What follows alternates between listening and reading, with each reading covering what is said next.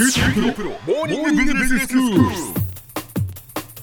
日の講師は九州大学ビジネススクールでマーケティングがご専門の岩下仁先生です。よろしくお願いします。よろしくお願いいたします。先生今日はどういうお話でしょうか？はい。コモディティ化時代の製品開発えあるいはサービス開発について話を進めています。はい。えコモディティ化時代においてもさまざまな視点あるいは工夫をすることによってお客さんの金銭に触れる製品あるいはサービスを開発できるというお話をこれまでしてきたわけなんですが、うん。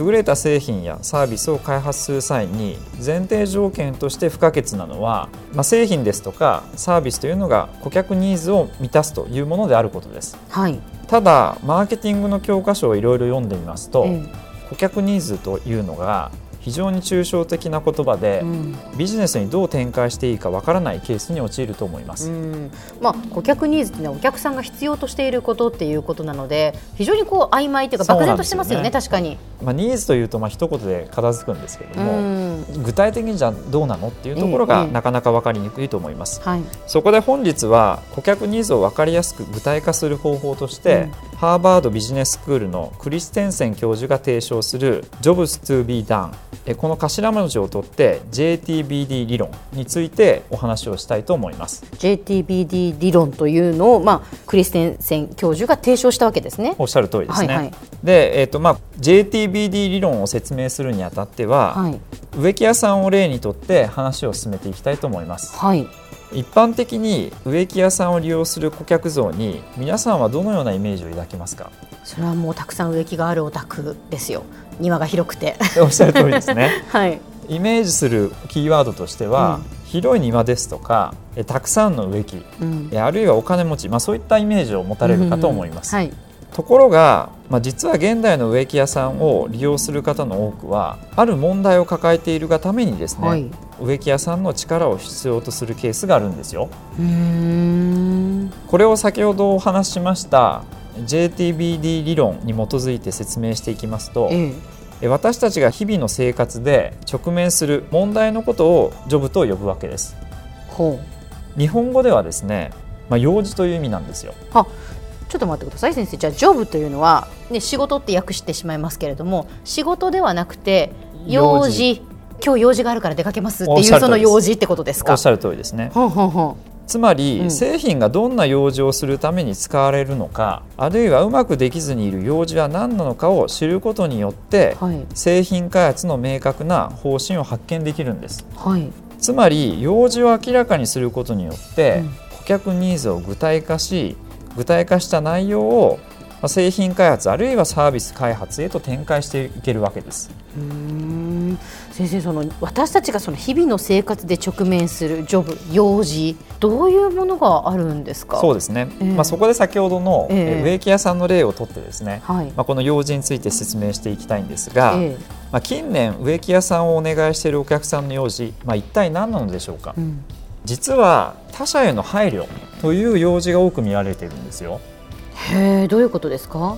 例えば敷地内に生えている庭木の枝が隣の家に侵入し始めたために、迷惑をかけないように枝を切りたいですとか空き家になっている実家の庭が荒れ放題だから何とかしたいと思っていてもあまりにも伸びすぎた庭木は自分で切るのは手間もかかりそうですし何よりも危険ですよね。うん。つまり現代の植木屋さんの顧客には庭木を美しく切りたいという欲求だけではなくて、はい。まあ、別の欲求がある、まあ、これが現状なんですよ。へえということは先生そのまあ用事っていうのは、まあ、何かその困っていることがあってそれをこう解決してほしいとか代わりにやってほしいとかそういうことっていうふうに捉えていいんでしょうか？おっしゃる通りですうね。んそこがままさにこのニーズが具体化されている状態になるわけですえね。ええでそこでですね、まあ、この用事の解決を目指して、うんえー創業されている植木屋さんが名古屋にある株式会社大庭屋さんなんです。大庭屋さん。はいええー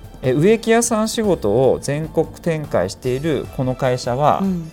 家の庭が減って衰退している植木業界では異例の増収増益を記録してるんですよ。ほ大庭屋さんの基本思想はホームページを見るとよくわかると思います。う。うん。通常はトップページに書かれていそうな技術ですとか職人といった言葉が全く書かれていないんです。うん。その代わりになんですけどもご近所トラブル通行人への配慮。歩きやすさといった庭をお手入れする理由に関する言葉を並べてるんですよ。つまり庭周りの用事。これが全てのビジネスの原点になってるんです。なるほど。サービスのメニューも用事に細かく対応して多種多様なんです、うん、なのでサービスの提供は庭単位じゃなくて庭木1本草むしり1平方メートルのタスク単位となっているんです。へえ狭い日本の庭ではお客さんの用事はたくさんの庭木ですとか広い庭だけから生まれるわけではないんです、うん、狭く細かなサービスを組み合わせられる。このことによって多様な顧客の問題解決を実現したんですよ、はい、JTBD 理論によれば用事によって問題を具体化することによって、うん、製品やサービスを利用するニーズ、まあ、これが分かれば企業がどのようなアクションを取ればよいか発見できると思います。はいまあ、大きくは3つその発見方法があると思います。はい、で1つ目が製品改良の正しい方向性の発見です。うん、先ほどの通行人への配慮という用事であれば強化すべき技術というのは枝刈りではなくて切り口の安全確保が重要になりますよね。まあ、ですので枝の先端を丸めるといったような配慮が必要です。なるほど2つ目が真の競争相手の発見です。うん隣人トラブル回避という用事でしたら注意すべき競争相手は他の植木屋さんではなくて便利屋さんあるいは掃除業者となるわけです、はい、ですので便利屋さんや掃除業者との差別化がポイントです、うん、3つ目が新市場の開拓です。現在世の中には顧客の用事という視点から考えるとふさわしい製品あるいはサービスがないということが言われています。なので満たされないニーズや見逃してきた顧客を発見できるわけです、うん、植木屋さんにはない例えば庭の害虫駆除といったさまざまなアイデアが生まれる可能性があるかもしれませんね。はい。では先生今日のまとめをお願いします。はい。え本日はニーズを具体化する JTBD 理論について話を進めてきました。大庭屋さんの例から分かる通りジョブつまり用事を明らかにすることによって製品の明確な方針、まあ、これを発見できるのではないでしょうか。今日の講師は九州大学ビジネススクールでマーケティングがご専門の岩下仁先生でした。どうもありがとうございました。ありがとうございました